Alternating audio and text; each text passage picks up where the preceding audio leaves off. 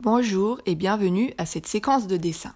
Dans cette séquence, tu vas apprendre à reconnaître et utiliser les couleurs primaires, secondaires et tertiaires.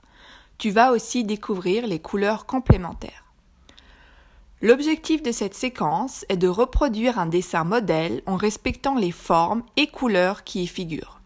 Tu vas donc devoir recopier un dessin en reproduisant tout ce qui se trouve dessus et en utilisant les mêmes couleurs.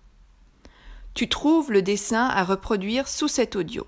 C'est un dessin de l'artiste américain Keith Haring. J'espère que les activités que nous te proposons te plaisent. Bon travail!